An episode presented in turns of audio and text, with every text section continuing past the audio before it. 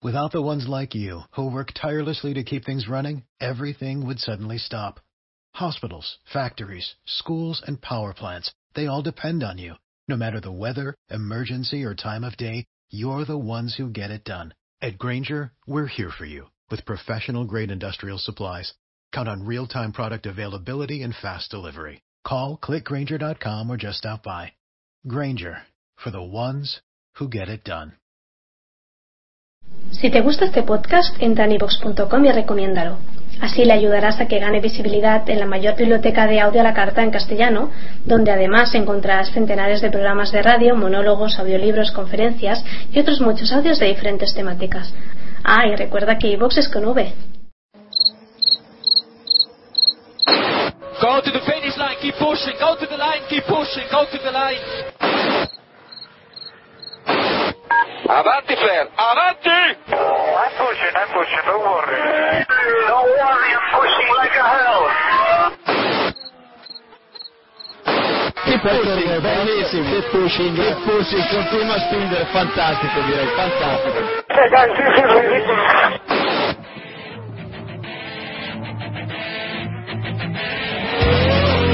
Comienza Keep Pushing, tu podcast de Fórmula 1.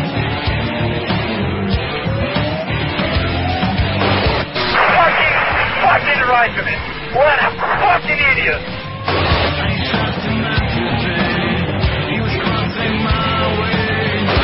Do you know how this is? This is fantastic.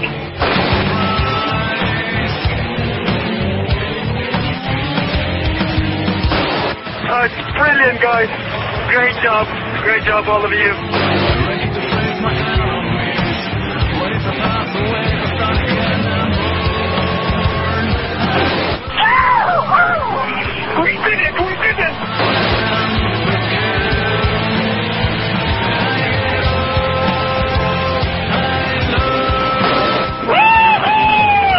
Yabba-dabba-dee!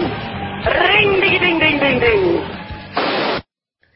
Bienvenidos, esto es Keep Pushing y estamos grabando ya el episodio número 59 que viene bastante cargadito. Ya sabéis que esta semana tenemos que resumir lo que sucedió en el Gran Premio de Bélgica y ya sin más nos vamos también a, a Italia, ya a Monza. Así que vamos a tener que, que comprimir al máximo todos los detalles de estos dos grandes premios para que salga un episodio lo más escuchable, escuchable posible, ¿no?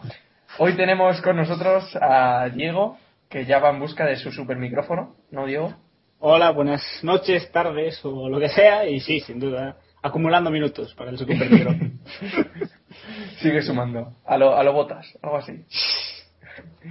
Y bueno, el resto del equipo ya sabéis habitual, excepto Héctor, que está preparando su exposición del trabajo de fin de carrera, así que desde aquí mucho ánimo. Está en Inglaterra haciendo su asiento Sí, para correr semana con está firmando con el GPcast. Eh, tenemos a Jacobo Vidal de Funandía. Buenas noches, Jacobo. Hola, buenas noches. A David Sánchez de Castro de SportU. ¿Qué tal? Buenas noches. Y a Iván Illán de F1 al día también. Buenas noches. Es, es otro blog, ¿eh? F1 al día también. punto com. Bueno, ya sabéis que el merchandising de Fórmula sacrifiquen. 1 lo tenéis en motorpasión.com. Pues está libre el dominio. Hmm. Ahí las tías nos tocan las narices. Bueno, en motorpasión.com tenéis el merchandising de Fórmula 1, Con ya lo sabéis. Ss. Sí, con dos S, ya que no lo decía nadie. Y nada, que ahí podéis comprar vuestros productos siempre con la garantía de Motor Pasión. Con la suya, ¿no?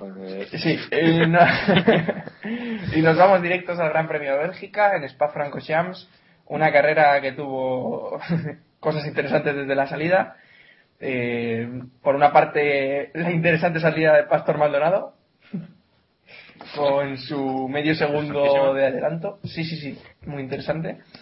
Y bueno, ganó Baton, eh, que quizás era, bueno, después del sábado sí que se esperaba su victoria, pero eh, cuando llegó el fin de semana era uno de los menos esperados, por lo menos eso creo después de haber visto la porra que hicimos la semana pasada, ¿no?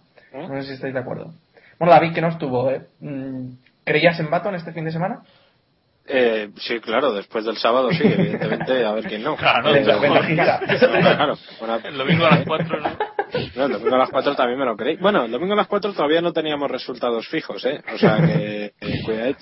No, y el domingo a las 8 Pero, pero- no, a ver, pues Baton genial. La verdad es que yo sinceramente no me esperaba eh, que fuera tan bien el McLaren en, en- en general este fin de semana.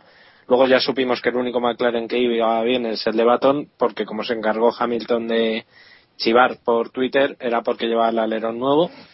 Eh, y bueno, la verdad es que genial. Yo lo ponía por Twitter durante la carrera, me recordó al Baton de Brown de hace tres temporadas porque fue imparable, no le torsió nada, mientras por atrás andaban pegándose literalmente eh, el no, o sea que muy bien, la verdad es que carrerón absoluto.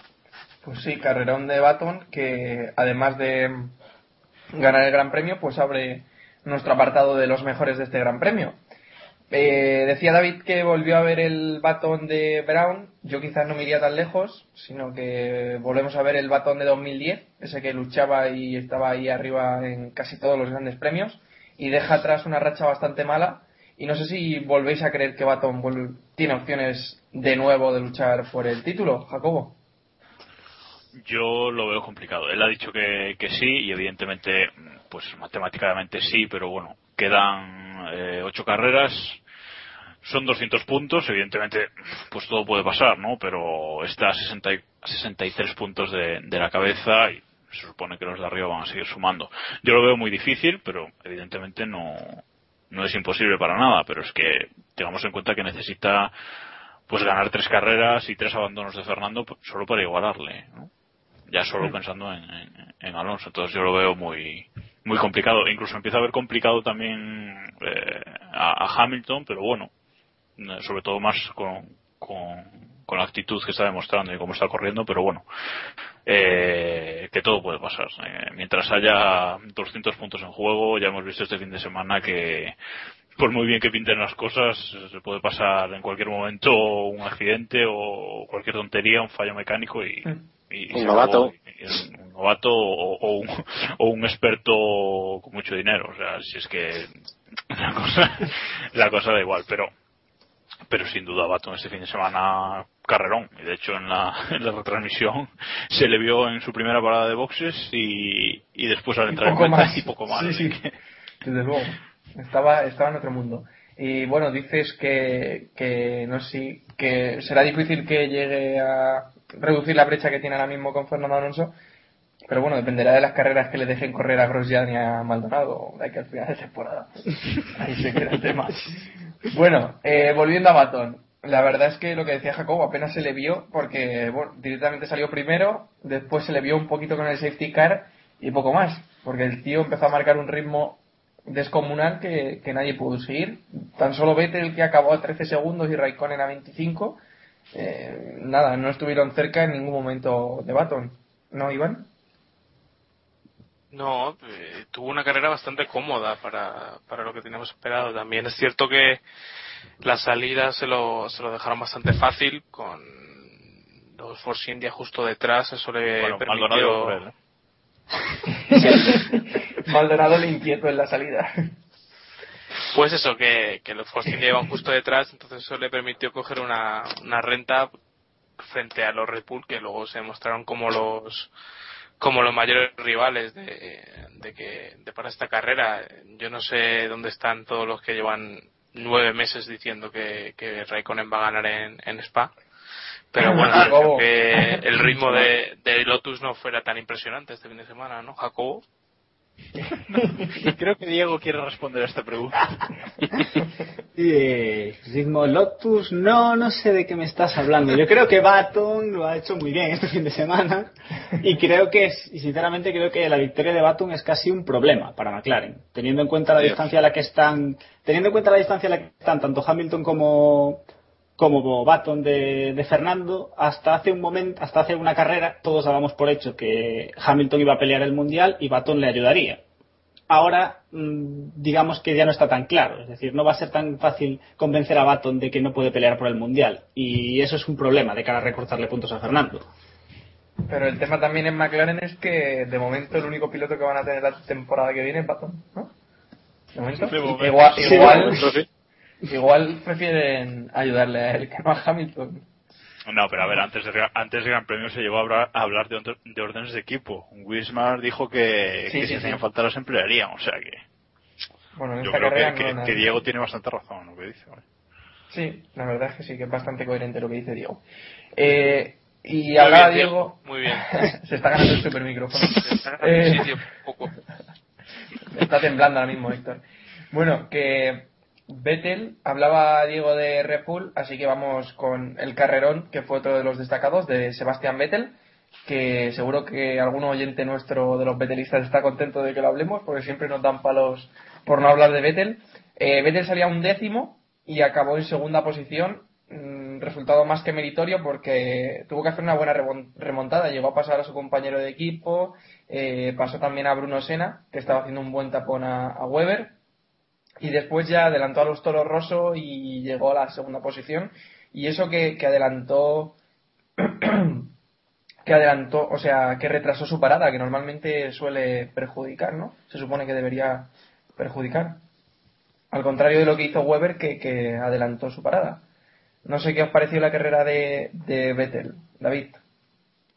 No, bueno, en general estuvo muy bien. Yo creo que tuvo también bastante suerte porque, vamos, bastante. Tuvo un poco de suerte porque eh, cuando se estuvo ahí medio pegando con, con Schumacher, eh, uff, hubo momentos que dije, estos dos apañan.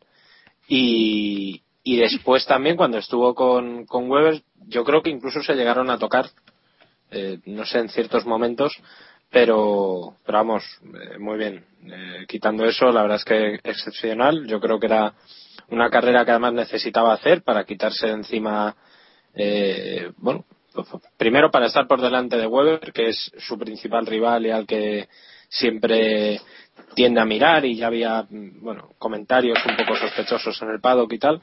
Yo creo que lo hizo muy bien.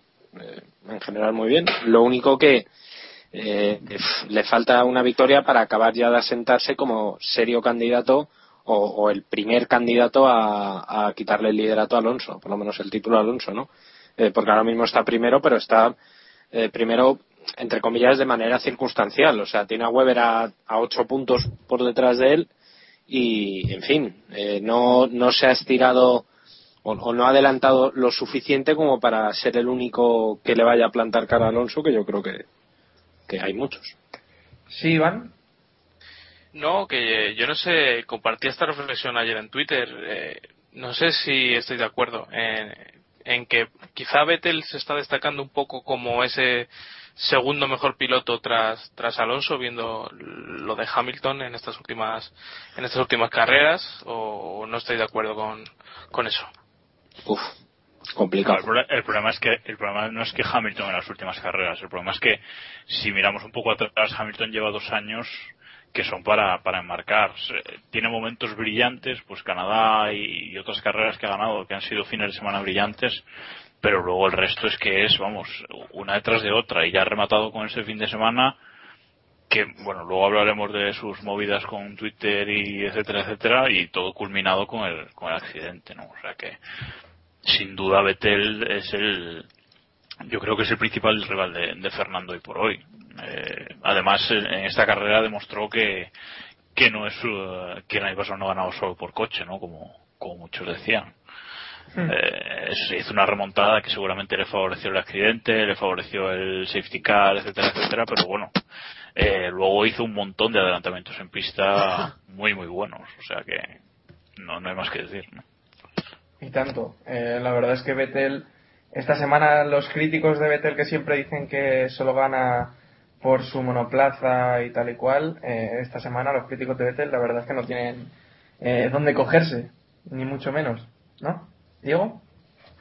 Sin duda, no creo que Vettel ha, ha demostrado, ha callado muchas bocas, ¿no? Que por otro lado a estas alturas ya no debería tener que demostrar nada, pero bueno, eh, ha ganado, ha hecho una gran carrera, sí es cierto que tuvo mucha suerte, tuvo la suerte de su lado, pero bueno, así creo que peleó en pista y, llegó y obtuvo un segundo puesto que, y si lo visto, era la mejor posición a la que podía aspirar cualquier piloto en, en Spa que no fuese Baton, ¿no? Porque el ritmo de Baton ya era, otro, era otra historia.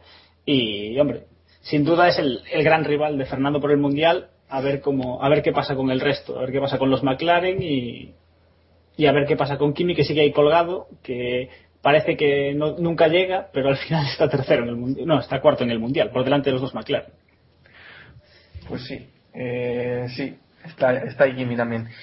Y otro de los que destacó este fin de semana, muy una sorpresa grata, personalmente me ha parecido una sorpresa muy grata, ha sido Nico Hulkenberg, que seguro que Iván está bien contento de la carrera que hizo su pupilo eh, alemán.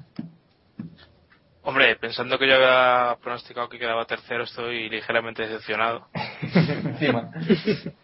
No, eh, la verdad es que tuvo cerca eh, ese primer podio que ya empieza a merecer en la Fórmula 1 y la verdad es que fue sorprendente cómo se colocó en la salida, que, que se colocó segundo en, en- en prácticamente en la primera vuelta, si no me equivoco, partiendo un décimo, creo que creo que estaba en parrilla y luego se defendió bien, que fue lo fue lo más sorprendente de todo, porque Force India durante el año ha tenido momentos buenos, pero siempre se ha costado un poco dar con la estrategia y, y en esta ocasión sí que sí que les ha ido bien. Eh, yo creo que podrían haber sacado un buen fajo de puntos y si Resta no hubiera tenido un problema con el que es. Así que bueno, a lo mejor tenemos ahí un contendiente futuro. Con- También vimos Sauber muy bien, o sea que yo creo que nos vamos a divertir y que vamos a seguir teniendo sorpresas en lo que queda de año. Más ganadores, quizás. Puede ser, no, no termino de ver quizá ganadores, pero sí gente que se va a meter en la lucha, porque un despiste, como hemos visto, te cuesta décimas y eso se paga con muchas posiciones en la parrilla. Mira, Vettel quedó segundo con relativa facilidad en carrera y, y un despiste en, en calificación le dejó fuera de la Q3. Pues sí. Hombre, yo, yo no. Eh, descartando a Mercedes, que los veo muy mal y no creo que eh, de cara a final de año recuperen, creo que sí que puede haber nuevos ganadores e, incluso varios, ¿no? O sea, eh, Kimi, la opción Kimi siempre está ahí y seguiremos creyendo en ella algunos. Y luego, pero, pero luego sin, sin ver a Kimi, tenemos a los Sauber, que cualquiera de los dos puede ganar, no, sin volvernos muy locos. Y bueno, y, y siempre. No, eh, el Sauber es uno de los mejores coches de la parrilla, o sea, eso no, no lo podemos negar.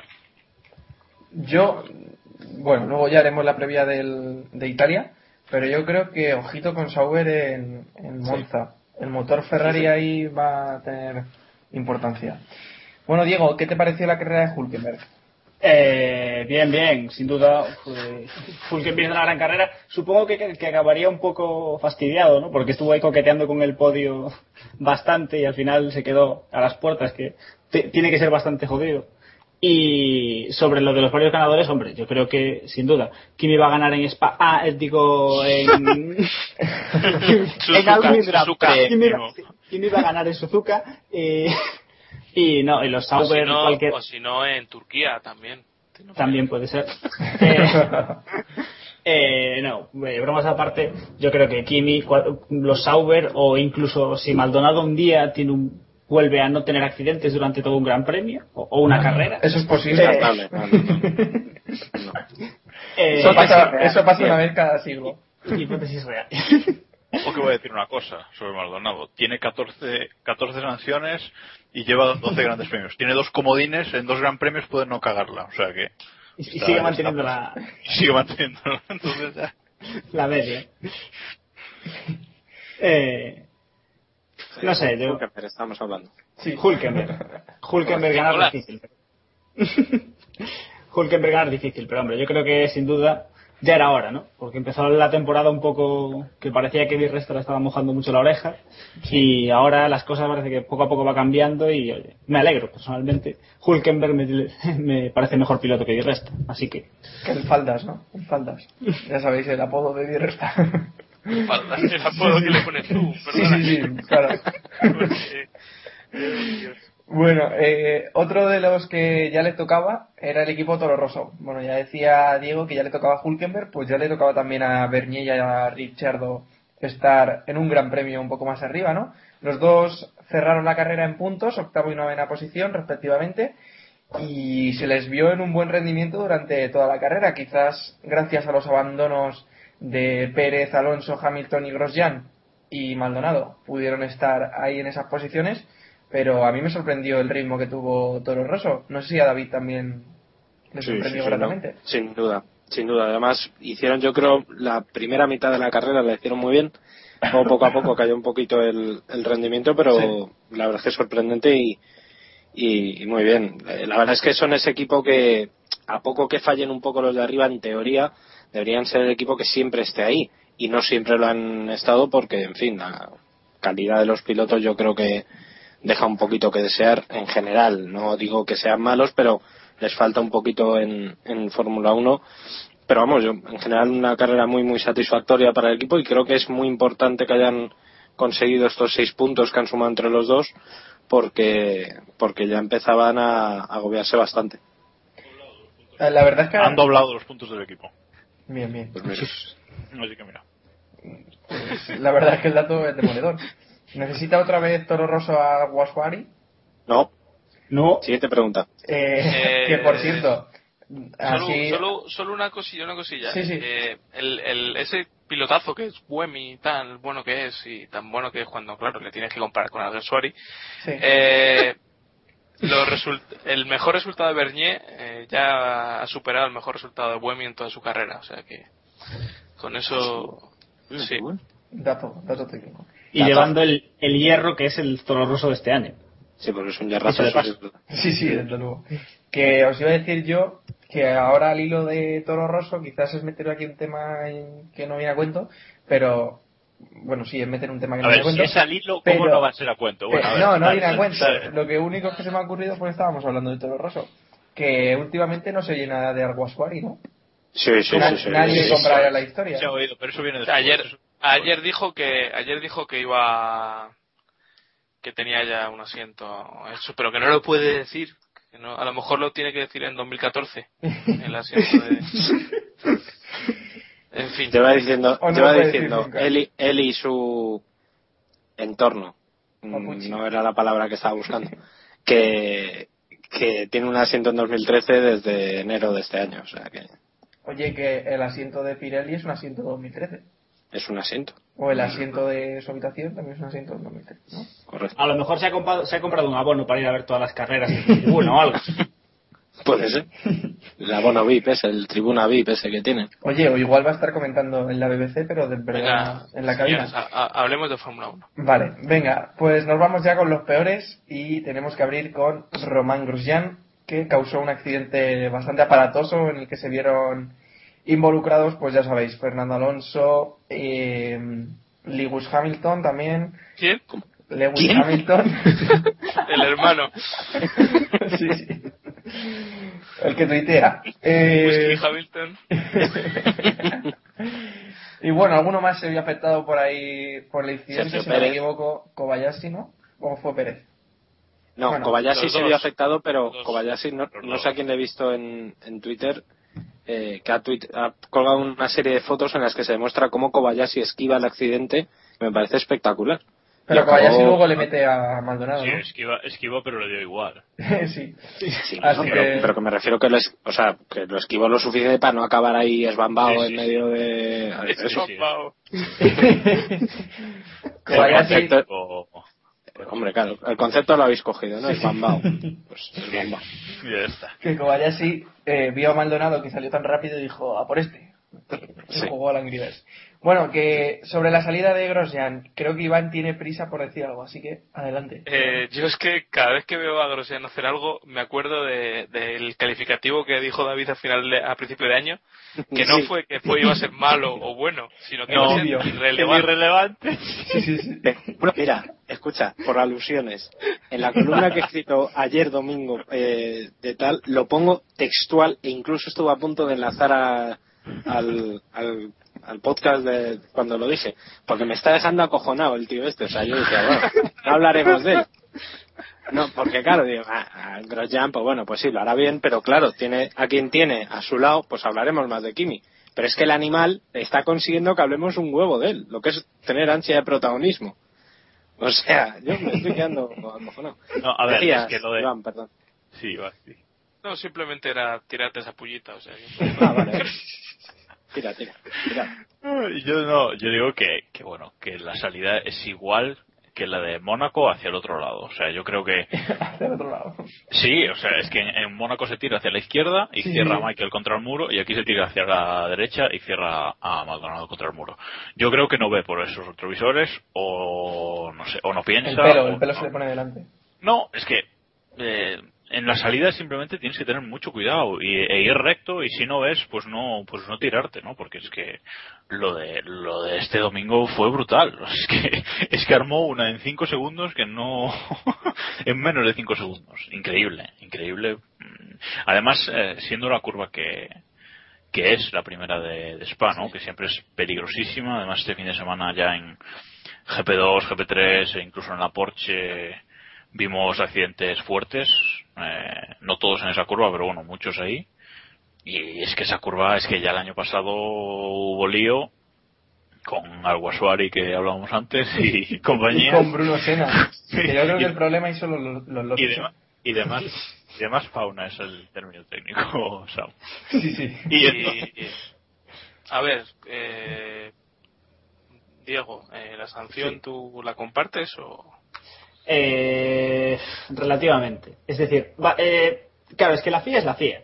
No, si la FIA fuese un, eh, alguien con criterio, me parece una sanción absurda. Absurda porque si, si sancionan a Grosjean por esto, Maldonado no debería correr en tres temporadas. Así, eso sin está más. claro. Es decir, es decir, si nos ponemos a sumar, si, si por cada sanción de Maldonado le restasen, no sé, una posición, la próxima carrera saldría el último, ya. Es que es, es absurdo. Entonces, Pero desde ese punto de vista me parece exagerado. Pero no sin duda quites- sí. No, no le quites mérito a Grosjean, que la espectacularidad del accidente. Sí, sí, sí, sí, sí, la espectacularidad del accidente es, es muy grande. Y, y sin duda está bien que le den un toque de atención porque es, es lo que decía Fernando Alonso, de hecho, que se está pasando, que lleva siete, siete incidentes en salidas en lo que llevamos de temporada. Pero, pero es que ah, yo lo que no entiendo es que Maldonado no se haya llevado esta sanción.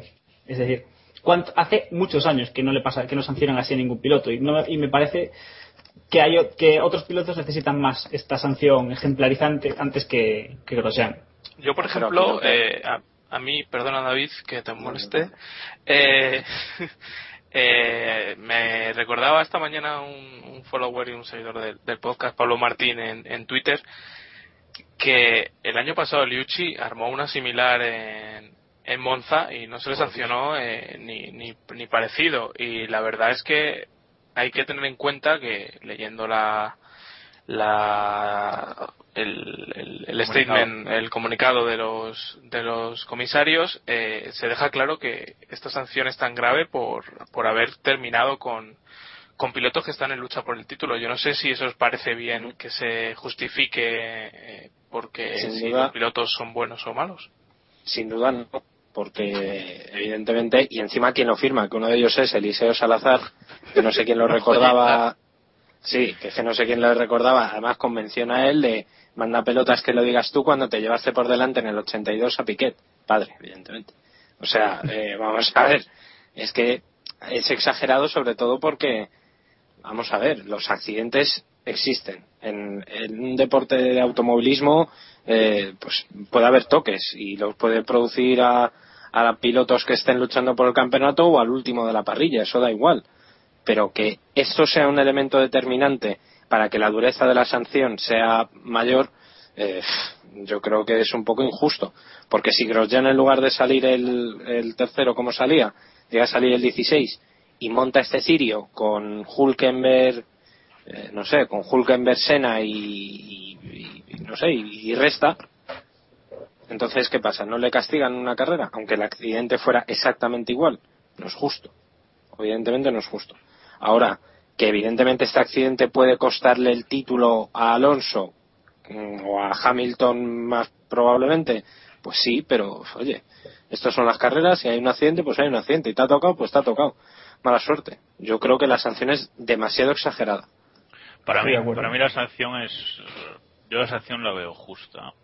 Eh, pero entiéndaseme, veo la sanción justa porque veo las, las eh, otras sanciones mm, un poco flojas, ¿no? Por ejemplo, lo de lo de Maldonado en Mónaco, eso, vamos, eso se merece una una sanción de una carrera, pero no, so- no solo por la salida, sino por todo el fin de semana, ¿no? O sea, para Claro. ya, o sea, ¿sabes? O sea, para ya, relájate y, y ya está. Lo que pasa es que Pues te digo, a mí la de, la de Grosjean me parece justa, más que nada pues porque también es reincidencia, aunque no lo parezca y Grosjean nos caiga muy bien porque es un- tiene cara de buenazo y seguramente lo sea, pero es que lo, lo que está mal es lo otro. Lo que está mal es la mano blanda de la FIA con, con otras con otras cositas. Que lo, que lo seguirá siendo, o sea, porque vamos. Pero sí, para, es, la para historia, mí es es la historia de siempre, ¿no? La, autoridad de las acciones, el otro día cuando sancionaron a, a Pastor con tres posiciones, o sea, yo no sé Sí. dónde sacan tres posiciones, Tres posiciones, ¿por qué? Claro. pero bueno, es lo que es lo que decimos siempre, es su juguete y ya está. Y ahora no sé quién pensáis que, que va a estar en, en, en Monza. Yo creo que está bastante claro que va a ser D'Ambrosio, ¿verdad? Sí, hombre. Sí, sí, sin duda. Pero vamos, Pues yo, no- yo no lo tengo tan claro, ¿eh? Que sí, hombre, que sí, hombre, que no... No, debe- Pero vamos, Debería, No, ayer- debería. eh, ayer de hecho creo que era, no sé si era Will Buxton, el de... Sí. el, el periodista inglés que, que se lleva muy bien con, con D'Ambrosio y que tiene contacto con Lotus tal y decía que ya se había hecho el asiento o que se estaba ya haciendo el asiento ayer mismo o sea Pues- creo que es bastante evidente que va a ser él Y además con tan, con tan poco tiempo, pues... Claro, a tirar digo. Sí. no hay margen No, yo creo, yo creo que sí, o sea, por eso que, más que nada por eso que comentáis, por el tiempo, ¿eh? Pero si, si hubiese habido dos semanas entre Gran Premio y Gran Premio, yo duraría, dudaría muchísimo que, que fuese D'Ambrosio, ¿eh? De todas formas, mm, no sé, eh, yo esperaba el anuncio para hoy ya, no sé vosotros, pero no yo creo que lo anunciarán el miércoles Sí, miércoles. Miércoles Sí. tal para ponerle a dar una rueda de prensa el jueves después de la o antes de la rueda oficial y, y ya salir el viernes creo yo pero si lo anuncian antes la FIA igual puedo llamarle ya directamente a la rueda de prensa oficial. Bueno, pero que no lo anuncien no quiere decir que la FIA no lo sepa. Bueno, también. no está claro Cierto. está claro Bueno, Eh, han sonado han sonado más nombres eh, Sí. todos ustedes deseando que digamos el de Alguersuari pero es que es surrealista que se cita Alguersuari o incluso se ha dicho el de Sutil que yo no sé quién fue el fu- el fumao que se le soltó el Lo nombre dijo de Sutil. Buller, lo dijo Buller. lo dijo Buller. que lo dijo Buller en serio Sí, dijo que, que era que la- el sustituto sería en un 80% de probabilidades eh, de Ambrosio y un 20% sutil. Pero Sí, no, los yo, pregunto, yo pregunto, sin, sin ánimo de defender a nadie, eh, ¿habéis visto a Boulier diciendo eso? ¿Verle? Sí, No, se no. lo dijo, se lo dijo no. a la televisión, se lo dijo a la televisión francesa. No a la TF, no a la TF1, a otra televisión francesa. Yo he visto el vídeo por ahí, no. Ah, pues ahora, entonces, me pues me sorprende muchísimo porque ya sabéis lo de Sutil y Eric Lux. Sí, sí, no, sí Sí, que sí. sé. los de Geni están sacando ya el dinero de... Eh, lo mejor de todo ha sido Barrichello esta tarde tuiteando Eh, que lo estaría dispuesto. Totalmente Eso- eso es postularse Echo de menos un tuit de Takino Ue diciendo yo también. no no a dejar Aunque se- está con la cerveza. Sí, sí, sí. Bueno, entre los peores también hay que destacar la espectacular salida de Pastor Maldonado. Eh, espectacular. O sea, se puso primero, prácticamente Sí, sí. primero en la primera curva. espectacular fue Sí, sí. Y graciosa no fue legal también. pero fue espectacular Graciosa fue para, para no parar. Pero bueno, Sí, sí. eh, para quien no lo haya visto, que supongo que ya lo habréis visto todos, es que Pastor Maldonado salió cuando todavía el semáforo estaba en rojo. Pero Solo, no, solo este es del nuevo videojuego, del Mario Kart de 1. pero no salió cuando ya iban a arrancar todos, no. Salió, si no me equivoco, he leído que medio segundo antes de que se pusiera el semáforo en verde y en lugar de No sé, que no se pone frenar... verde. Bueno. Para Samus sí se le pone en verde. La de que, tele se, de Samus, sí, de que se apagaran los semáforos. En la tele de Samus sí. en mi tele se pone en verde. Eh, y el venezolano, en lugar de frenarse, de parar o intentar, nada, nada, él aceleró y. Oye, ¿qué iba a hacer? y- Pero fue, fue yo creo que salió como un minuto antes de que se apagara el semáforo. O sea, fue, es que fue muchísimo. Empezó con la vuelta de formación, ya él siguió corriendo. fue muy grande, fue muy grande. Que, pero que- lo mejor es la explicación Sí, nunca se sabe. fue de, de, de sincera porque yo creo que es verdad fue ridícula o sea se me escapó la mano de la leva pero chico que tú eres piloto de Fórmula 1 ¿cómo se te puede escapar la mano de la leva del cambio que eh, en serio es muy surrealista ¿eh? Estaba contando los billetes y se escapó la mano. O eso, o haciendo una foto para el Instagram o algo, porque no es normal. o sea, que tenía, tenía envidia de Hamilton. Dijo, esta semana yo voy a subir la, la mejor foto de Instagram. De verdad, es muy grande. Es que encima no solo, le sa- o sea, no solo hizo lo de la salida, es que luego, después de la reanudación, se llevó por delante a Timo Glock, que ya es la rehostia. Que tú me dirás Timo Glock, el hombre, que anda, no sé, con el hierro ese, con el Marusia, que eso es un hierrazo, que, que ahí tal, y de repente te llama Maldonado, zasca, a tomar por culo la carrera de los dos. Pues no procede. Evidentemente, cinco posiciones por, por una cosa y cinco posiciones por otra. O sea, que yo... Sale a la altura de Maranelo. Sale, más o menos. Sí, sí, sí, sí. Vamos, increíble. Diego, ¿qué quieres comentar de la carrera, de la salida, mejor dicho, de Maldonado? Sí, pues, yo creo que yo creo que el mejor resumen para la salida de Maldonado es que a mí no me sorprendió todo lo que hizo Maldonado este Gran Premio. es decir, estamos tan acostumbrados a que haya el animal que ya ni nos sorprende y eso es resume muy bien que lo que es este tío. O sea, Oye, que yo leí, leí ayer en, en Twitter a las hordas venezolanas, iba a decir talibanes, que no lo son, venezolanas de, de fans de Maldonado, que la culpa había sido de Hamilton. Os lo juro. A ver si encuentro el texto, hombre. Que la Sí, culpa sí, había sido de Hamilton. Sí, sí, sí, sí, sí, sí. Que como Hamilton estaban ahí, que fue justo, porque claro, Maldonado cuando hizo la salida, al, al segundo siguiente ya estaban eh, chocándose Maldonado y, o sea, este, Grosjean y, y Hamilton, y es, es surrealista. O sea, y ya había algunos que decían que sí, que era culpa de, de Hamilton porque le había puesto nervioso. Porque Maldonado estaba tan obsesionado que A mí lo que más me gustó de, de Maldonado de este Gran Premio fue lo creo que era José de Celis en Twitter quien lo decía, que, que hizo así como que me voy a tirar, que me tiro a la piscina que me tiro y deja ya me tiro yo, ¿no? O sea, lo iban, a- lo iban a sancionar y dijo, sí, yo salgo antes. voy a adelantar a Glock y chocarme contra él y ya me quedo fuera de la carrera, o sea. no, no, lo, lo de Glock lo hizo porque tenía que abandonar y así acumula sanciones para su récord. no lo entendéis. Es que, es que pensando que se ha llevado tres sanciones este fin de semana. Que hay que echarle huevos, ¿eh? Tres sanciones, que hay pilotos que no han conseguido tres sanciones en su vida. A ver, el dato, el dato interesante es que, el, por lo visto, el récord de sanciones en una temporada lo tenía eh, Lewis Hamilton en la temporada pasada con, con siete. Sí, ¿Ocho? sí, sí, sí, sí. ¿Ocho? Sie- Siete, siete, siete. siete. Siete. No sé, no sé. O sea, Yo creo que la mitad de las que lleva Maldonado este año. Y quedan ocho carreras. Y quedan ocho carreras, eso es lo mejor del asunto. Y, y acordaos de lo que fue Hamilton el año pasado. hacer más, puede hacer más poles que Vettel el año pasado, ¿no? Sí, sí, sí. sí. No, oye, ahora fuera de cachondeo, tiene que ser un genio. O sea, ya ha pasado al nivel de genio. Ya de... Hay que ser muy bueno para Es que tienes que ser muy bueno. ¿Sabes lo que pasa? Que se veía tan sobrado, dijo, "Bah, salgo antes, me sancionan y aún así gano la carrera, ¿sabes? Y- Él iba a dar otra vuelta de formación. Voy a dar ventaja. Voy a dar ventaja que hoy voy sobrado. Bueno, chicos, eh, a lo serio, eh, no sé si visteis lo que puso David Plaza ayer. ¿Vosotros creéis que Williams se puede pensar rechazar los 36 millones al año que pone este señor para No, no, No, no. darle al parque? No, yo, yo creo que lo que se replanteará Williams será el otro asiento. Es decir, aprovecharán los millones de Maldonado para darle un buen coche a Bottas o a quien sea y asumir que corren con un solo piloto. No hay más. Como Ferrari. Como Ferrari, claro. Sí, pero Massa no paga, que es el la diferencia. Pregunto, ¿cuántos millones de los 36 que aporta Maldonado se van en, en fibra de carbono? 40. Y. Pero, 40 millones. No, es, es una pasada, es una pasada. De todas formas, eh, es una pena, y ahora ya en serio, que, que Maldonado esté provocando que nos estemos riendo de Williams.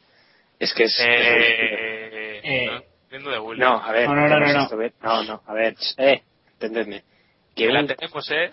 que un piloto, escucha, que un piloto Williams sea objeto de burla no habla bien del equipo. No habla bien ni de la situación que atraviesa el equipo, que se ve forzado a poner al más este al, al volante, ni, ni habla bien, evidentemente, de, bueno, de la gestión que tienen de ese piloto. Es que yo me imagino a Gurz dándose cabezazos contra la pared diciendo, pero ¿y yo por qué cojones? ¿Por qué no me hará caso? Pero yo te. Claro, porque Gurz está ahí de, de mentor de los pilotos ¿Y, y por qué? No sé, no. En fin. Kurt se va a llevar una sanción todavía este año. Hombre, hombre, no. Le va a rebotar, le va a rebotar. Como tutor, claro, como tutor responsable, como cuando los niños la arman en el colegio, que el responsable es el tutor, pues Gus también. Ahí estamos. Fin. Bueno, eh, vamos a dejar a Maldonado porque podríamos hacer solo un capítulo. Tenemos que hacer un capítulo entero hablando de la temporada de Maldonado, ¿eh? Eso, eso Sí. hay que hacerlo. Hay que hacerlo. Especial Maldonado. Sí, sí, a, final de a final de temporada. En los un capítulo solo. recordando ya toda la temporada, las Un 24 gre- greatest sanciones. hits. O mejores momentos. Bueno, eh, entre los peores también destacar a Hamilton, menudo fin de semana del inglés, que bueno, se encontró con el incidente con Grosjean, no sé por qué habéis querido meterle entre los peores, salvo por su... Macho, macho, si no ha tenido un fin de semana de los peores, no sé quién, Sí. quién lo ha tenido. Eh. Lo, que pasa es que yo creo que lo ha tenido casi peor fuera de pista que dentro, ¿eh? Sí, yo a eso me refería, que Fíjate. quizás lo decíais por fuera de pista. Sin duda. Sin duda. Sí, eh, sí, sí, yo- sí. Yo no llegué a, ver la foto de la telemetría, la he visto por ahí colgada. Ah, Has visto un GIF, ¿no? Por ahí lo- Sí, he visto un GIF. Bueno, eh, Jacobo, creo que has sido tú quien ha metido a Hamilton Sí, lo, peores. lo he metido yo. A ver, eh, Hamilton, yo creo que está un poquito, bueno, aparte de desesperado, eh, que no sé muy bien por qué, eh, yo creo que no haber aclarado su futuro en agosto como, como él quería, le está sacando un, poquito de quicio, ¿no?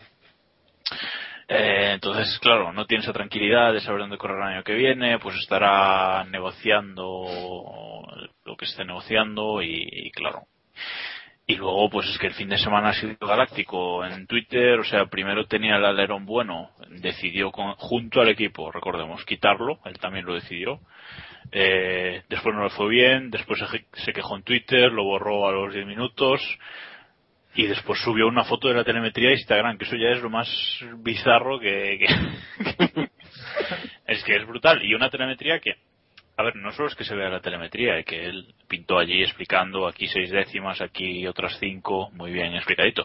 Pero es que en la telemetría se ven cosas como las revoluciones máximas del McLaren en ciertos puntos, o sea, cosas que los otros equipos, vamos, eh, ahora ya saben, ya no hay nada que les impida eh, a los otros equipos saberlo, ¿no? Incluso Christian Horner y creo que Domenicali dijeron que, que sí, que sí, que les había servido de mucho esa, esa foto, ¿no? O sea que, y luego vas en carrera y decir que también arriesgó mucho, el, el error fue de, fue de Grosjean claramente, pero él arriesgó mucho en la salida también, supongo que no le quedaba otra, y, y vamos, y se acabó su, su fin de semana, ¿no? O sea que, peor fin de semana que este para Hamilton, difícil. Sí, pero le podían haber sancionado. Sí, también. lo de la telemetría. Hubiera sido, hubiera sido, hubiera sido peor. Yo sobre De todas Hamilton... maneras, eh, yo no yo no veo tan crucial una que se vea la telemetría. O sea, Mm. sí, es un dato que no quisieras enseñar, pero tampoco es algo Hombre, si el equipo, si el equipo vaya a decidir un campeonato, retiras, ni una carrera ni nada. No, a ver, no, evidentemente no le ha pasado los planos del coche. Oh, wait. O sea, no es lo de 2007. todo todo se Claro. que, que, todo, que todo puede ser. Pero está claro que eso, vamos, esto huele a pulso con el equipo. Pero vamos, en plan de, ah, que no me renováis, ah, que me estáis tocando los cojones con que me baje el sueldo para firmarme un nuevo contrato. Pues yo me pongo a soltar cositas así fríamente, ¿sabes? Poquito a poco. Y lo de este fin de semana me parece una pataleta increíble. O sea, la- otra de las que demuestra que Hamilton todavía le falta ese punto y que me, me fastidia mucho, pues yo pensaba que ya lo había conseguido. Para mí no es una pataleta. No es una- normal. Sí, sí. No, acaba, acaba. No, que, que, que no me parece nada normal. Y vamos, decía, no sé qué periodista eh, inglés que estaba allí en, en Spa, decía que estaba Martin Whit más de un cabreo de la leche. El Bueno. sábado, después del, del tuit eh, referido al alerón de, de Baton. El domingo ya ni, ni me imagino cómo estarían. Porque claro, eh, aunque es verdad que no es una información vital para el equipo, sí pueden dar una información hasta cierto punto útil para, para el resto. O aunque no sea útil, es información del equipo. O sea, si no creen- si el equipo no lo publica de forma oficial, no tienes por qué darlo tú. ¿Entiendes? Sí, al nivel, al nivel que estamos, sobre todo, que ya lo hemos comentado, que una milésima de segundo Claro. decide posiciones. Claro, claro, es que, no sé. A mí me parece, y además un pulso innecesario, ¿eh? También os lo digo, porque Sobre el Hamilton tema lo necesita. sobre el tema del alerón, ¿no pareció curioso que Hamilton cogiera un trozo de alerón que quedó en la pista y se lo llevara hasta, hasta el box? Cuando tuvo el Sí, la verdad es que accidente? no, no sé para qué. No sé, igual le dijo algo de equipo, en plan, recuerdo. aquí tenéis el alerón que no ha No, no, no. sé. Pues de pisapapeles. No, yo creo que O es. algo no. para-. Eso, Y- más allá. Y sobre Hamilton yo quería decir también que ya sabemos que Hamilton es un piloto que necesita estabilidad para que las cosas le vayan bien dentro de pista y yo creo que al no renovar con McLaren no tiene ese 100% de estabilidad que necesita. Ya vimos el año pasado que todos los problemas que tuvo con Nicole y demás le afectaron después. No, lo que yo, lo que yo creo es que él no soporta que, que le superen. Y él, a lo mejor, cuando Bato le ha superado un domingo, que ha sido las únicas veces que le ha superado en toda esta época en McLaren, porque, vamos, le habrá superado en sábados sueltos, pero es la primera pole que hace Baton con McLaren. Cuando le supera un domingo, eso no se traduce en, en el comportamiento en pista o en un tener que, que hablar con la prensa y dar y dar explicaciones más que las dos horas posteriores a la carrera. Pero esto de que le haya superado en su en su especialidad por así decirlo que es la que es la calificación y que él tuviera que explicar y, afrontar al día siguiente el tener que salir eh, cuatro o tres líneas por detrás de su compañero yo creo que le da un golpe duro de, moral y, y él trató de justificarse y yo creo que no, no lo hizo con maldad, simplemente que, que intentó explicar a la gente por qué estaba atrás y, y ya está. Y, pero claro, a lo mejor se pasó de la raya, por supuesto. Sí, No sé, yo- seguramente sí. Evidentemente. Yo creo que Hamilton realmente nos engañó a principio de temporada. Nos vendió la moto de que estaba muy tranquilo, de que se había calmado y cada día que pasa me recuerda más al Hamilton de 2011, perdido, desesperado y, y sí, seguramente la falta de estabilidad y sus problemas para renovar con McLaren, que yo no tengo tan claro que sea un problema por el lado de McLaren, sino que no me extrañaría que Hamilton esté negociando con otros equipos porque yo creo que está desesperado por salir de McLaren error por su parte, pero tengo esa sensación. Y no sé, yo creo que Hamilton, como no se centre ya en Monza, eh, va a tener, va a perder la- sus oportunidades una vez más de ganar el título de campeón del mundo. Pues sí. Nos iba a decir yo algo a- O sea, es que ahora mismo lo piensas y, y, Ha- y Hamilton ha estado desde 2007, 2008, 2009, 2010, 11 y 12, seis años en Fórmula 1 y solo se ha llevado un título en la última curva. O sea, eh, el otro día lo comentaba ya que Stewart con, con motivo de, de la celebración de los 100 grandes premios, que a simple vista cuando Hamilton irrumpió la Fórmula 1, yo creo que todos pensábamos que iba a llevarse más de lo que ha conseguido. Sí, sin duda. Sin duda. Sí. Sí, sí, Es un poco, es un poco Mansell el tío, ¿no? ¿No? Uf, uf, Puede hombre, ser. sí, sí. No, yo, yo sé- creo que escribí un artículo hace tiempo, eh, o no fue un artículo, bueno, ya no sé lo que fue, creo que fue un artículo de opinión en, en F1 al día en el que decía que, que, que Hamilton realmente nunca, nunca ha tenido una temporada redonda, nunca. Desde que está en la Fórmula 1 nunca ha tenido una temporada redonda. 2008 ganó el título pues como lo ganó y llorando y, y de milagro. Pero es que luego a partir de ahí, o sea, en 2007 se las vio con... pasó lo que pasó también. En 2009, nada. En 2010, nada. El año pasado, loquísimo. Nada. Este año, es que... A lo mejor sí, a lo mejor sí le viene bien cambiar y, y marcharse de McLaren. A lo mejor McLaren no es lo que Hamilton necesita. Sí, No pero. ¿dónde, pero ¿dónde encaja? Si es que el problema es que no te existe. ¿Qué le metes Ya. en Ferrari? Ni de coña. ¿En Red Bull? No, Bueno, no yo, tiene hueco. yo- yo ya sabes que lo metí en Ferrari, pero eso Sí, yo- ya, claro, yo también, pero ahora mismo están, o sea, ni de coña. Ahí hay un veto y, y sabemos todos que no Alonso no va a dejar o no va a querer volver a ser compañero de, de, de Hamilton, vamos, yo no querría. No, esto ya es personal. Yo tengo una pregunta. Viendo esto y poniéndonos desde la posición de McLaren, ¿contempláis la opción de dejar ir a a Hamilton? O sea, pasar de renovarle. Sí. ¿Y a quién subes? Volvemos a las mismas. Vale, si ese será, es el si será- será por pilotos. Ah, joven si, será por, si será por pilotos que puede subir McLaren su coche. Es que si me Sí. dices que si me dices que Caterham se queda sin pilotos, digo, bueno, pues no, no vale, pero a la altura de Hamilton, o sea, un tío que te pueda garantizar mínimo a las malas y en una temporada mm, chunga dos victorias o una victoria mínimo. Pero teniendo, pero teniendo a, teniendo a Baton como piloto veterano, pues a lo mejor pueden tirar de abajo, pueden tirar de cantera, o, o- es que mismo en la parrilla actual hay un montón de pilotos jovencísimos con, con muchísimo talento. Recordemos que esta Sí, es sí. la mejor parrilla de la Fórmula 1 de la historia en cuanto a títulos eh, pues, o personales y talento de los pilotos. O sea que Es yo que- creo que el menor problema de McLaren es sustituir a Hamilton, sinceramente.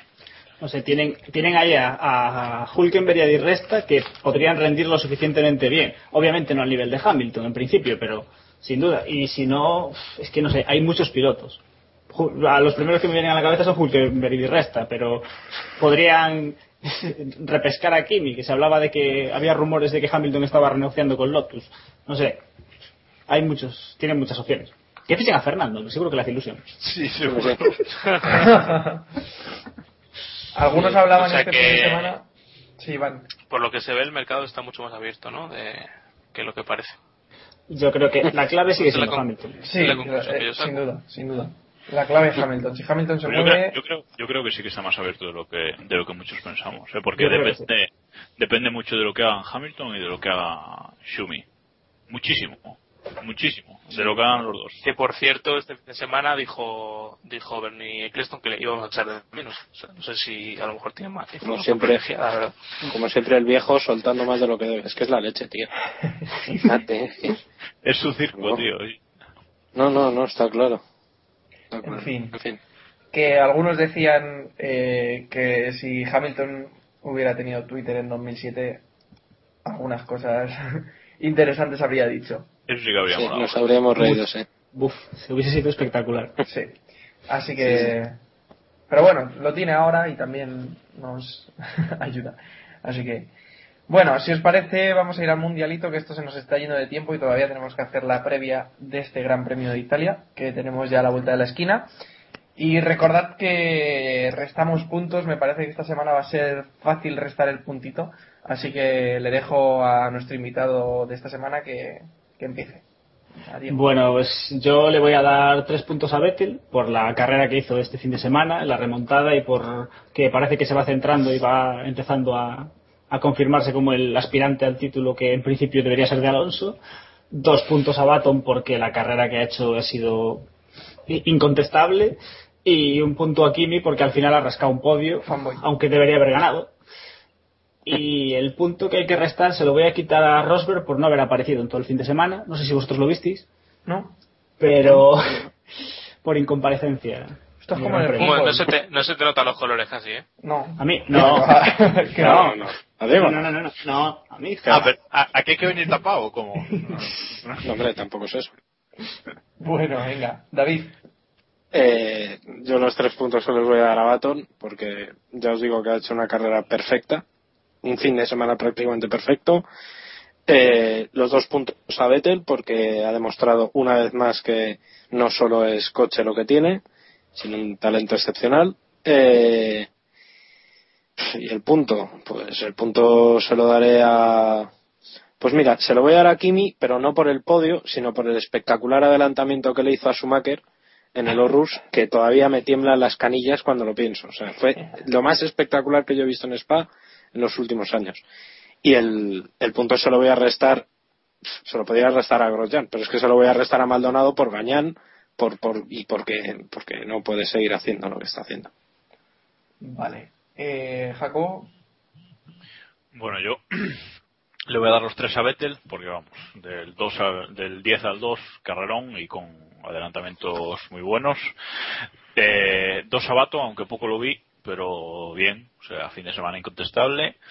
Uno a Hulkenberg, porque casi roza el podio y con un Force que se supone que es el sexto o séptimo mejor coche de la parrilla. Y aunque me duele mucho, porque lo quiero mucho y me gusta mucho, y no tiene puntos en el mundialito, y va a quedar en negativo, le voy a quitar un punto a Kovalainen, porque hizo dos, no uno, sino dos trompos en carrera. O sea que eso ni masa. Así que ala, ahí queda. Bueno, eh, eso de que ni Massa.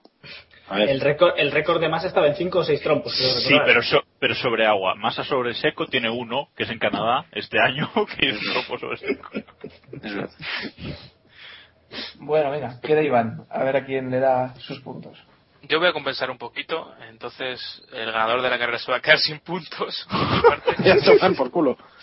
Eh, voy a darle tres a Vettel, por lo que hemos comentado antes, dos a Hulkenberg eh, y uno se le voy a dar a Kobayashi, que hizo una gran calificación y que podría haber quedado arriba si no se lo hubieran llevado por delante. Y el negativo para Grosjean, lo siento, pero es lo que toca. Pues sí, es lo que toca. Bueno, yo siguiendo la línea de Iván, como le ha dado un punto a Kobayashi, le voy a dar tres puntos a Hamilton porque podría haber hecho una buena carrera si no se lo lleva por delante. Dos puntos a Alonso porque ¿En podría serio? haber hecho... Que no, no, no. Es broma, es broma. Eh, tres Pero tío, puntos... que primer japonés en primera línea y Que sí, hombre, que era por, por molestar un poco. dáselos Eh, a Massa, que tanto venga, tres... No, si yo voy a va. pero poco, venga. Tres puntos para Nico Hulkenberg, para que suba posiciones en el mundialito. Ahora, me- ahora me hace la pelota. ¿sabes? Ahora le damos a Maldonado. dos, dos para Baton y uno para Vettel y el negativo para Grosjean, porque se lo merece este fin de semana. Y nada, nos vamos ya de pleno al Gran Premio de Italia.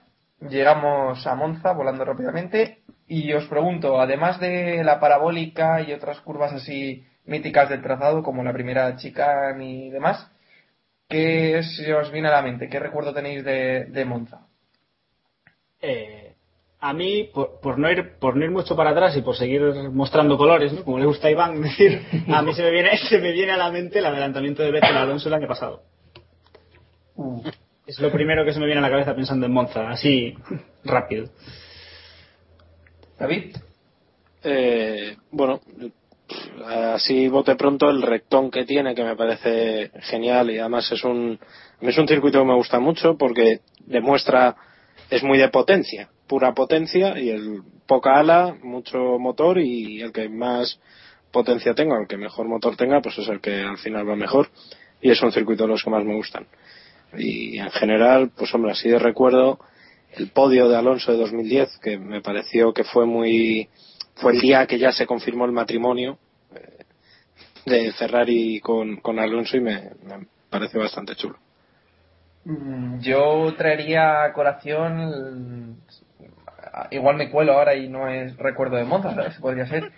Cuando la rotura de motor de Alonso, que ce- celebraron tanto los tifosi, sí que fue Monza, ¿no? Sí, fue Monza. 2006, 2006, ¿verdad? 2006, lucha- sí. luchando con Schumacher, Con por, el, Schumacher, por el título. Sí, sí, Sí, sí, sí. sí.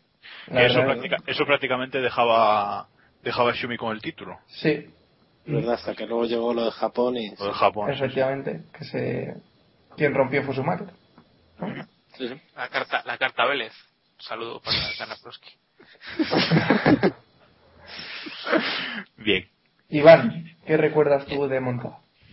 Yo soy el menos tifosi de lo que puede haber en el mundo, pero eh, recuerdo siempre el Gran Premio del 88, cuando el doblete de Ferrari en aquel año dominadísimo por McLaren, justo creo que fue unas pocas semanas después de la muerte de, de Enzo Ferrari, y creo que es una de esas imágenes que es- quien no lo haya visto es para para rebuscar en YouTube o donde sea para ver lo que significa Ferrari, eh, que es realmente el alma de, de este circuito y el alma de, de Italia. Y no sé quién me queda, Jacobo. Quedo yo. Vale. Yo, yo, yo, eh, iba a decir el momento que ha dicho que ha dicho David, que me pareció impresionante también.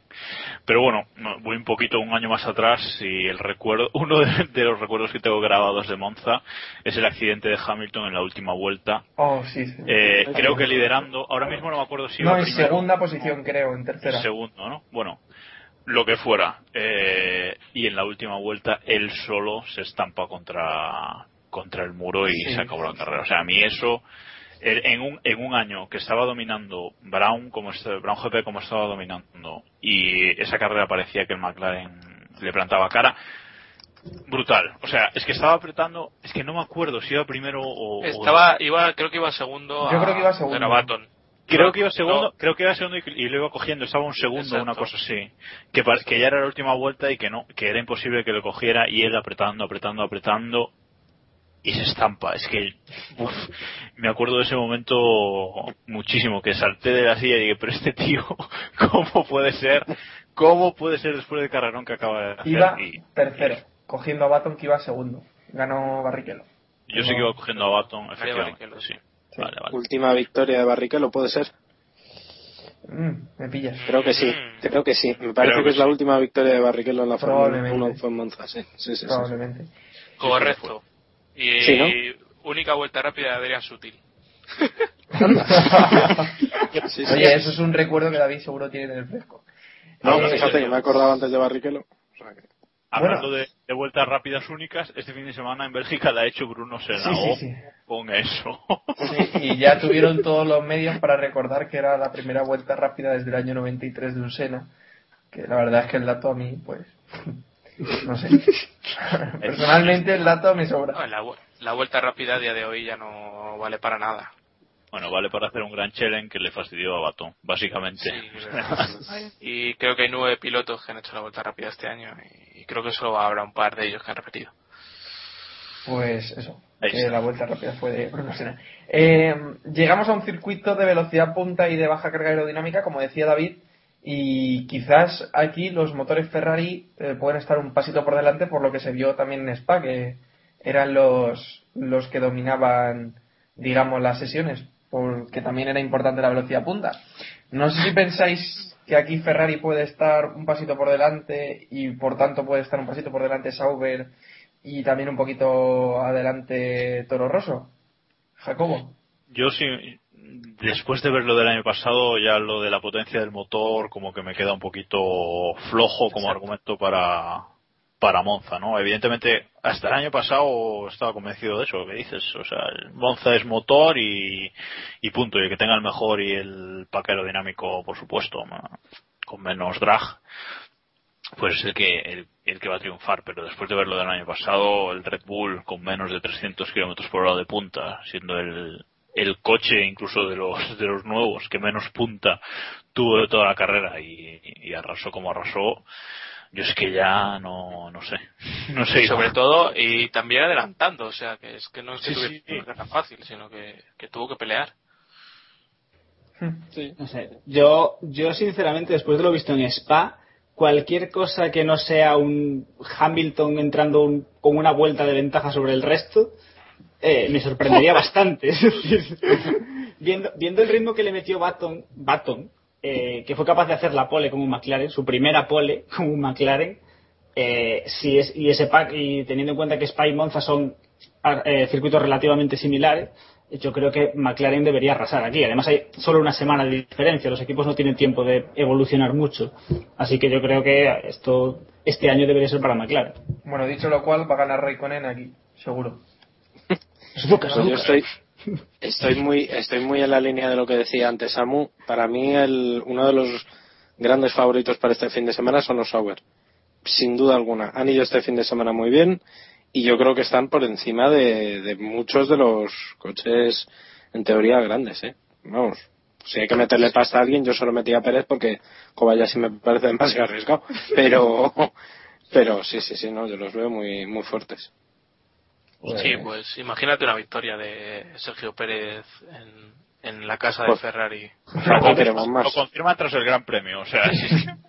Pero vamos. Sube Dominicali en lugar de, Sí, sí, sí. de quien sí. tenga que Hombre, subir. no sé, de- no sé si os fijasteis, cada vez que entrevistaban a, a Sergio este fin de semana estaba loco por la victoria y diciendo que era posible Sí, y demás. sí, sí, o sea sí. que, Es que, es les que hemos era visto, les sí, les hemos visto calificar bien y, y su fuerte es la carrera. O sea que yo creo que no es una locura pensar en eso, ¿eh?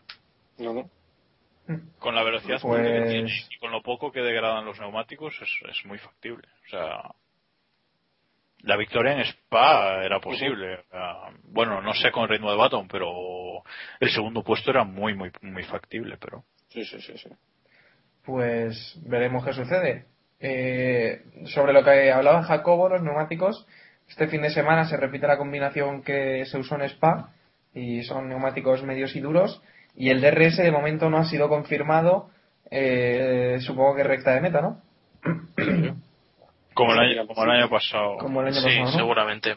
No, no está confirmado, eh. No está confirmado, pero. bueno, a estas horas no está confirmado todavía, pero esperamos que sea en la recta de meta. Bueno, la meteo de Héctor, ya visteis que no acertó nada el viernes, sí acertó el sábado y el domingo, diciendo que no llovería, Y este fin de semana. La, la, la meteo de Héctor la, la tendrá que hacer Dioco también, que es el Ah, bueno, bueno, pues. meteorológico reserva. Perdón, El perdón. Damitio de, de Héctor, ¿no? Eh, nieva en Monza. Bien. Ya está, seguimos. Bueno, ya sabéis, la meteo de Héctor, pues se espera sol y calor para este fin de semana. Ahí queda la meteo de Que no, que te he dicho que nieva. Va a dejar Charlie, Whit, Charlie Sabe Whiting. Ah, que se corra bajo lluvia, bajo nieve. ¿Eh? ¿Perdón? ¿Y con lluvia? Con lluvia tampoco.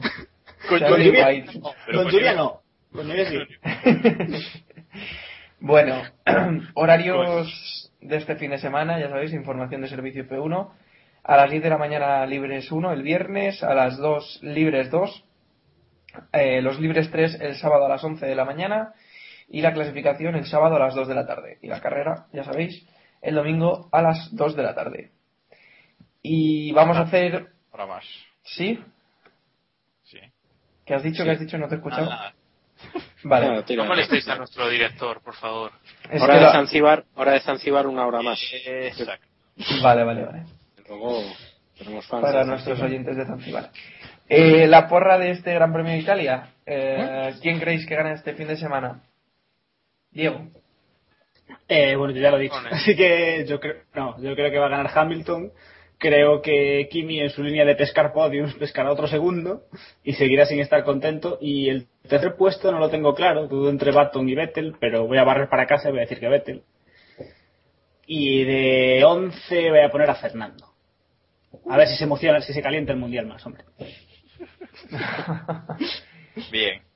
Joder. Es lo que se llama una porra realista, joder. Iba a dar paso a Héctor, así que mm, mejor doy paso a David, que está por Gana aquí. Kobayashi, Héctor dice que gana Kobayashi. Sí, sí, eh, pues este fin de semana igual es una opción. Eh, David, Pues ya te digo yo. Eh, a ver, yo creo que va a ser victoria de. Es que, me... que sí, coño. Victoria de Sergio Pérez. eh, segundo, posiblemente un McLaren, no sé ahora mismo. Quiero pensar que va Baton. Eh, y tercero, Kobayashi. Este fin de semana va a ser un fin de semana espectacular para, para Sauber. Y el undécimo va a ser nuestro querido amigo Román Grosjean. Ah, no, espera, que no corre. eh, va a ser eh. Bruno Sena. No, Bruno Sena, Bruno Sena. Bueno, eh, David y, y Diego David ya han Hola. hecho su porra, así que Jacob, vale. Bueno, pues yo iba a decir una cosa parecida a la de David, pero la cambio y digo victoria de Kobayashi, ojo, Tú estás tumbado. se- segundo Alonso, tercero Baton y en el 11 voy a poner al irrelevante, que esta temporada es Rosberg, no es Grosjean. Rosberg siempre es irrelevante. Salvo, salvo en China, pero tampoco se le vio mucho, o sea que siempre es irrelevante. ¿Quién se acuerda? Rosberg solo corre en China. Iván, Eh, yo no he fumado nada de lo que habéis fumado vosotros, así que voy a decir que gana Alonso. Eh, segundo va a quedar Schumacher. Y ¿Lo has tercero. y tercero Sebastian Vettel. Y un décimo Barrichello con el Lotus, no. eh, D'Ambrosio. Vale. La verdad es que iba a meter yo un décimo también a, a de Ambrosio, así que ahora me vas a hacer cambiarlo. Es Tú con tal de meter lo que haga falta. Sí, claro. Eso, eso dijo ella. Eh, bueno, se va a quedar detrás de los Marussia. me ha gustado, me ha gustado mucho lo que habéis comentado sobre la posible victoria de Sergio Pérez. Y oye, que, que ¿por qué no? Primero Sergio Pérez, Lo segundo Hamilton, si lo he gafado ya directamente. Está Lo acaba de matar. No pasa de la primera curva, ya lo sabéis. A ver, a ver, dila, dila bien, dila bien. Primero Sergio, Primero Sergio, segundo Hamilton, tercero Alonso y un décimo, siendo sentenciado ya por totalmente, Felipe Massa. Ahí queda. Felipe Massa. Massa. Bueno, eh, ahí queda nuestra porra. Cualquier parecido con la realidad va a ser nada. Así que vamos a repasar las noticias de la Fórmula 1 de esta semana. Frases Samu. Sí, es una frase de Lobato mezclada con una frase Samu. Eh, las cúpulas. Después del accidente de este fin de semana vuelve el debate sobre las cúpulas. Parece que esta vez van en serio, pero no sé cuántas veces han ido en serio ya, así que os pregunto. 15 días. Eh, si no me equivoco, por F1 al Día publica algún artículo, así que no sé si ha sido Jacobo o Iván o Diego. Pues ningu- ninguno de los tres. Vale, bueno, Pero- pues os dejo a vosotros que habléis, da igual. Pero no, el tema parece que se empieza a hablar en serio dentro de los equipos, ¿no? El tema la FIA lleva probándolo, pues no sé, dos o tres años, probando cúpulas y probando distintos sistemas. Y parece que ahora por fin los equipos empiezan a planteárselo, e incluso ya para 2014, que es cuando va a haber el, el cambio de reglamento supuestamente grande, pero que al final no lo será tanto. Y, sí, y, y- y bueno, pues que lo están probando. A mí personalmente eh, me parece una buenísima idea. A mí no me, no me importa ver a los Fórmula 1 con, con cúpula. Aunque he de decir que, que por lo que comentaba, creo que era Paddy Lowe, eh, más que cúpula están probando poner delante de lo que es la, la- del piloto, ¿no? De la cabeza del piloto, pues como una especie de jaula o como una especie de mm, de hierro. ¿no? Sí, mm, no, más que parabrisas, eh, simplemente, simplemente unos tubos, eh, pues formando una estructura, como sea, que, in- ¿sabes? Que impida aún todavía más que le llegue hasta el piloto.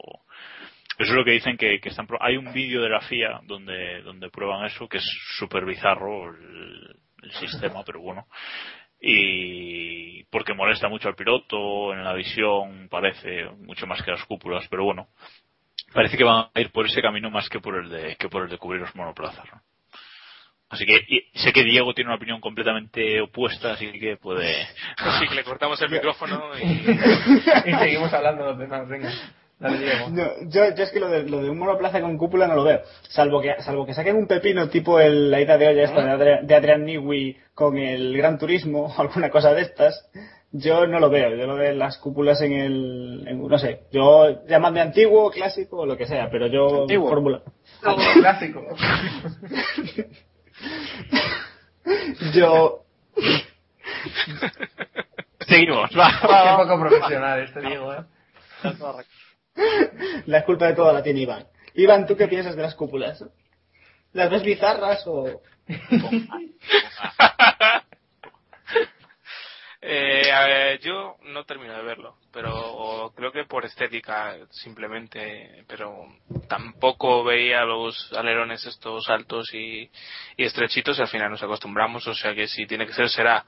Lo que no me parece bien es que por un tema estético vayamos a tener menos seguridad en Fórmula 1, así que si la FIA piensa igual que yo, eh, vamos a ir por ahí. Pero, pero volvemos a lo de siempre. Si ponemos las cúpulas, ¿cuánto más van a tardar los pilotos en salir si tienen un accidente? Porque al final, es, eh, siempre que se habla de lo de las cúpulas, siempre volvemos a lo mismo. Nos ahorramos un posible choque que le dé algo en la cabeza, pero nos encontramos con el problema de que qué pasa si, el, si la cúpula se atasca. yo tengo la solución he estado unos días pensando y creo que, las- Paténtala, no la digas aquí. creo que la, solu- que la mejor solución es que el piloto en el en el cockpit así en un ladito en un lado Botón. tiene el parto de frenada y en el otro tiene el Botón, si te veo venir. No, si, si no me ves venir para nada. Un martillito como los autobuses. Usa en caso de emergencia, ¿no? para romper la, la cúpula de emergencia. Madre que me parió. Un martillito. O sea, 6.000 millones de años de, de evolución para al final arreglarlo todo a hostias. Si es que somos más simples. No sé cuántos Un millones de presupuesto cada equipo de Fórmula 1 y la Pa' un solución es el martillito. Está clarísimo. Pues, oye, pues a lo mejor de simple es, es- funciona, ¿eh? No te digo yo que no. Vaya tela. Un Y digo yo que si el, una carta a la FIA, a ver qué que si el piloto está en estado de shock o ha perdido el conocimiento, eh, el martillito que Un mar- martillito para los comisarios. si no dentro dentro del no acabo de ver yo la idea bueno bueno Podemos seguir. vale vale Bueno, David, tu opinión sobre las cúpulas, que no... Ah, no, no, yo no lo veo. ¿A favor No de martillito? es. eh, No, no, no, sin martillito, ni cúpulas, ni carajo. Porque es que eh, el problema de un incendio está ahí y no, no lo veo. No, porque además es que acabaríamos convirtiendo lo- la Fórmula 1 en una suerte de LMP1, de, de Le Mans, y, y son coches totalmente distintos, son filosofías muy distintas y no, no creo que sea, que sea la solución. Es que en la Fórmula 1 el peligro es el peligro y, y, en fin, no, no podemos restar todo componente de riesgo de, de la competición, aunque queramos, y aunque sería lo ideal, no puede, no puede ser. O sea que yo creo que esta es una discusión como la que salió cuando lo de Massa y, y al final se acabará durmiendo. Bueno, sobre HRT y su coche de 2013, no sé qué quería comentar, Jacobo. Ah, añadido- no, un apunte, es que no, es que no se ha hablado porque ha llegado la noticia muy junto con el, con el Gran Premio, Mm. que Motorsport Total dice que, que el coche de 2013 HRT ya está en el túnel de viento supuestamente, lo cual sería una buena noticia teniendo en cuenta los retrasos de, de Las últimas temporadas. de los años anteriores, ¿no? Sí, la verdad Sí, que sería una a pesar, noticia muy a buena. pesar de los de los rumores seguirán con Cosworth y que ya que hablamos de la parte trasera de la parrilla eh, William digo Williams eh, Marussia va a llevar Kers el año que viene en teoría y también va a ser Kers el de de Williams Williams. así- También. Sí. así que otra También otra facturita También HRT lleva Kers este año. Sí, No, no, Teoría, tiene, el, hue- tiene el hueco solo. ¿no? teoría, Bueno. en teoría deberían llevarlo. Ya, bueno, en pretemporada sí, pero bueno, vale. Teoría. Aceptamos. no sé si vale. visteis a, a, a Branson en, en Sí. Spa a mí me Sí. sorprendió bastante verle Sí, sí. Estaría Vestido- trincando. Vestido con los colores de Marussia, eh, ojo, no. Que no iba ya- que ya es hora de que ya es hora de que se presente, ¿no? Digo yo, vamos. Y hablando, hablando de equipos así un poco en general, eh, ¿qué es lo que ha pasado con Force India y la financiación de, de Sahara? Que parece que los pilotos no cobran o algo similar. No sé si Jacobo estás al día en eso. No, la verdad es que he oído, eh, supongo que he leído más o menos lo que tú sobre problemas que, que bueno, el grupo Sahara, que, que está pasando por una crisis bastante fuerte. Es copro- copropietario de Force India. Sí, más que copropietario, yo creo que tiene más de la mitad del equipo. No, no se sabe, no son datos que se conozcan, pero parece que tiene una parte importante del equipo y que es de donde sale la financiación. Y, y pues parece que el dinero no llega y que está, está habiendo problemas para pagar las nóminas, no solo de los pilotos. Y como bien me recuerda Diego, los indios nunca pagan. Si es, es que no me hacéis caso, pero es que es así. y ya está. Es verdad, los indios nunca pagan. Los indios Sí, es que no pagan en la vida. Eh, el, DD, el doble DRS, que me ponéis aquí de DRS y yo me, me lanzo a la piscina. Que mm, yo os dije que los de Lotus se iban a encabezonar con el doble DRS y iban a perder el desarrollo del monoplaza. Y os vais a dar cuenta de que va a ser así, porque se están encabezonando. A ¿Qué, ver, Jacobo? No, no es, no es encabezonarse. Es que llevan cuatro grandes premios probando el cacharro y en Monza ni lo van a probar y no lo van a montar. O sea, es que lo dejen ya de una pi Puta vez, puta vez, puta vez. Se te ha puesto un pito cuando querías decir puta. No, pero es como el, el, el DRS es como el, el FDA que el año pasado. O sea, no, no tiene sentido instalarlo en Monza. Entonces yo veo lógico que no lo, que no lo pongan. No ya nada, claro. Sí, sí, pero, pero ellos, ellos mismos dijeron que iban a probar definitivamente el sistema en Spa y Monza. En Spa, como Ah, bueno. no lo pudieron probar, y ahora en Monza dicen que no, pues, pues vale, pues tiradlo ya y dedicaros a otra Bueno, también tienen, tienen un piloto nuevo al que tendrán que gastar una sesión libre, adaptarle al coche, por ejemplo. Así que tienen menos tiempo por ahí, no sé. Es poco hablar por hablar.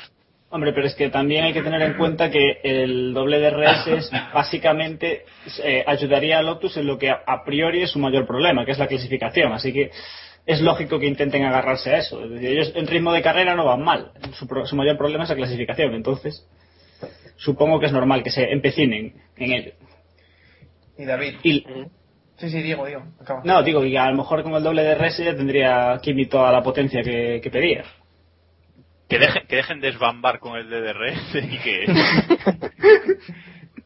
Pero la verdad es que es una puñeta que no, que no lo hayan podido probar este fin de semana, que era lo que tenían pensado. Y la verdad es que yo tenía bastantes ganas de verlo por, pues hombre, por curiosidad, para ver cómo, cómo les funcionaba y tal, pero yo creo que Sí, ya. sobre pues, todo para, decían, para saber la comparación entre un coche con Claro, claro. el sistema o, o no, porque por ejemplo Mercedes le hemos visto, pero le hemos visto toda la temporada con, con ese sistema, así que no sabemos realmente lo que aporta. Yo intuyo que serán un par de décimas en calificación, pero poco más. Pues yo creo que al final lo descartarán porque es perder tiempo y dinero para algo que en verdad no está siendo eh, efectivo. Así que veremos qué sucede con Lotus. Vamos a ir cerrando ya este capítulo número 59. 59 ya, ¿eh? Madre mía. Qué rápido vamos. Ya estamos a puntito del 60, ¿eh? Sí, la verdad es que sí. pronto, pronto, en unos días, en unos días. en unos.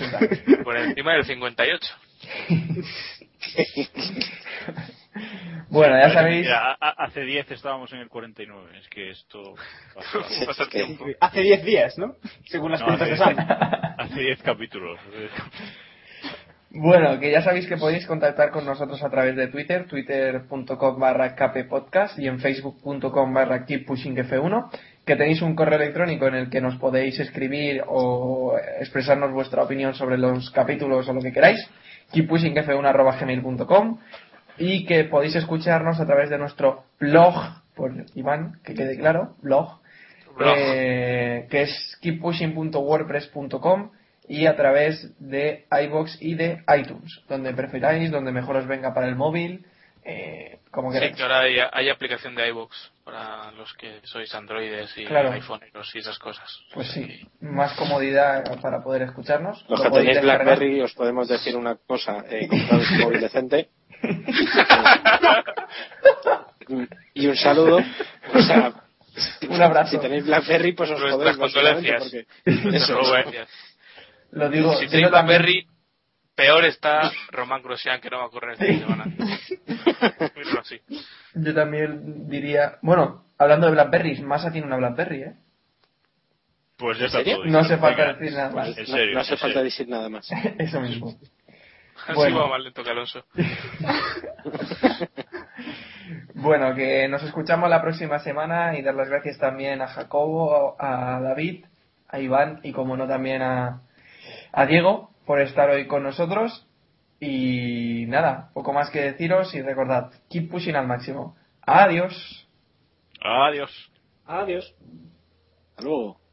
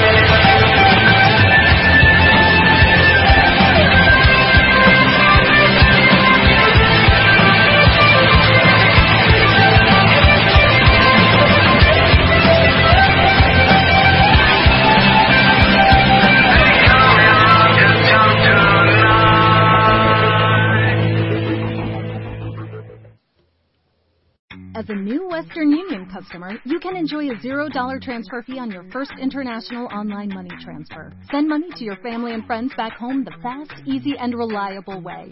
Visit westernunion.com or download our app today to get started, and your first transfer fee is on us.